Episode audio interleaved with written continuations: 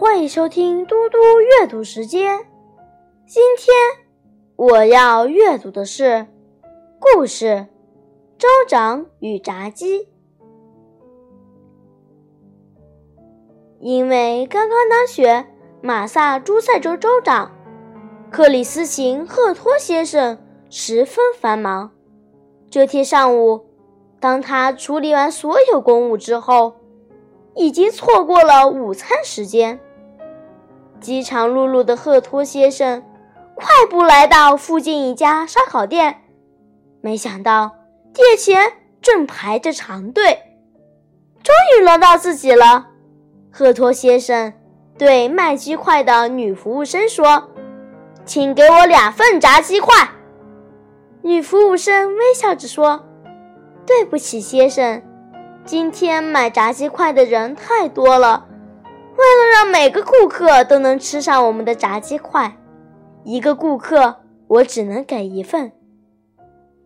此刻的赫托先生饥饿难当，他决定给女服务生施加点压力。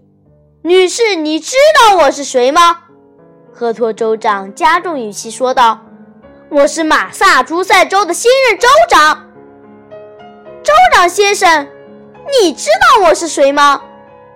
女服务生也加重语气回答道：“我是这里专门负责卖炸鸡块的服务生。”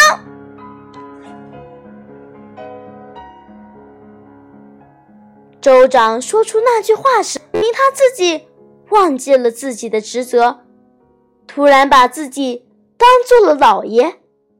服务生慷慨说出的那句话，让州长知道了自己的身份。他也是一个服务生，一个为政府和市民服务的服务生。他服务的对象也包括这个卖鸡块的女孩。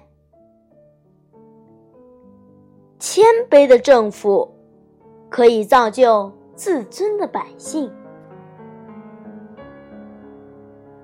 谢谢大家，我们下次再见。